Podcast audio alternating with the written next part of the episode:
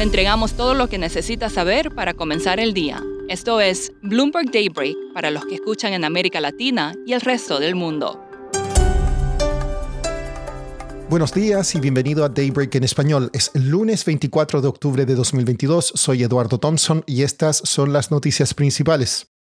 Rishi Sunak ya cuenta con el apoyo de la mitad de los legisladores conservadores para convertirse en el próximo primer ministro del Reino Unido tras el retiro de Boris Johnson de la contienda y el apoyo del ministro de Hacienda Jeremy Hunt. Penny Mordaunt sería su única competencia. Sunak fue ministro de Hacienda de Johnson y sería el primer hindú en asumir el cargo. Los futuros accionarios en Wall Street oscilan entre pérdidas y ganancias arrastradas por las acciones chinas y a la espera de más reportes de resultados corporativos. Las tasas de los bonos del Tesoro bajan y el dólar se fortalece. Los bonos británicos y la libra suben mientras que el crudo cae. En China, las acciones y el yuan en el exterior caen luego que el presidente Xi Jinping llenó sus filas de liderazgo con aliados incondicionales, lo que le permitirá implementar más políticas restrictivas al mercado. Datos económicos informados con retraso mostraron una recuperación mixta en el tercer trimestre. El PIB chino mejoró, mientras que los precios de las viviendas y el crecimiento de las ventas minoristas se hundieron en septiembre. En Italia, la derechista Giorgia Meloni asumió formalmente como primera ministra y es posible que mañana describa cambios de política, incluidas las protecciones para las empresas nacionales. En noticias corporativas, Boeing y Airbus están en conversaciones con el Fondo Soberano de Arabia Saudita sobre los pedidos de unos 80 aviones, los primeros para una nueva aerolínea nacional, dijeron personas familiarizadas.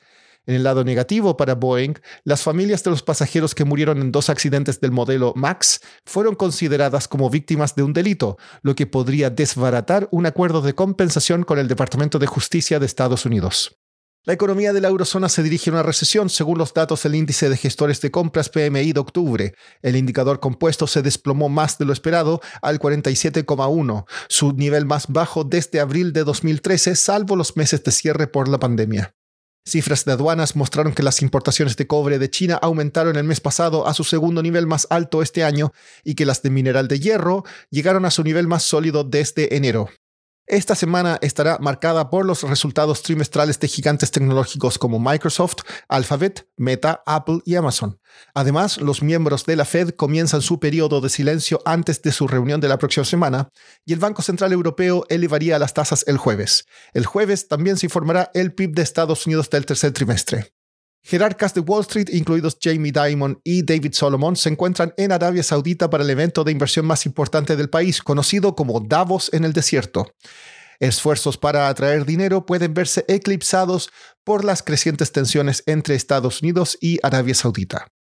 Pasando a América Latina, el billonario Elon Musk visitó Monterrey, México, para discutir la construcción de una planta de Tesla en el área, informaron medios locales. La empresa redujo el precio de sus autos en China en aproximadamente un 5%. Roslin se ha vuelto un huracán de categoría 4 y está listo para tocar tierra en la costa oeste de México con vientos de hasta 225 kilómetros por hora. Se espera que traiga hasta 25 centímetros de lluvia, lo que podría provocar inundaciones repentinas y deslizamientos de tierra. La administración Biden dijo que no implementará una investigación a las importaciones de vegetales frescos de México. En cambio, dijo que creará un panel para asesorar a granjeros en el sureste del país. Legisladores de Florida habían pedido la investigación. En Brasil, el presidente Jair Bolsonaro dijo que mantendrá su actual gabinete si gana la reelección. Siguiendo en ese país, el exdiputado Roberto Jefferson se resistió al arresto y comenzó una balacera con la policía que dejó varios heridos. En Perú, el presidente Pedro Castillo despidió al ministro de Salud Jorge Flores luego que medios locales revelaran depósitos de efectivo a su conviviente. Y por último, otro ataque contra una pieza artística. Activistas ambientales lanzaron puré de papas contra el cuadro Le Mille de Monet en un museo en Alemania. Afortunadamente la pieza no tuvo daños porque tenía un vidrio protector. Hace pocas semanas, activistas lanzaron sopa de tomate a un cuadro de Van Gogh. Eso es todo por hoy. Soy Eduardo Thompson. Gracias por escucharnos. Para conocer todas las noticias que necesita para comenzar el día, revise Daybreak en la app Bloomberg Professional, donde puede personalizar las noticias que desee recibir.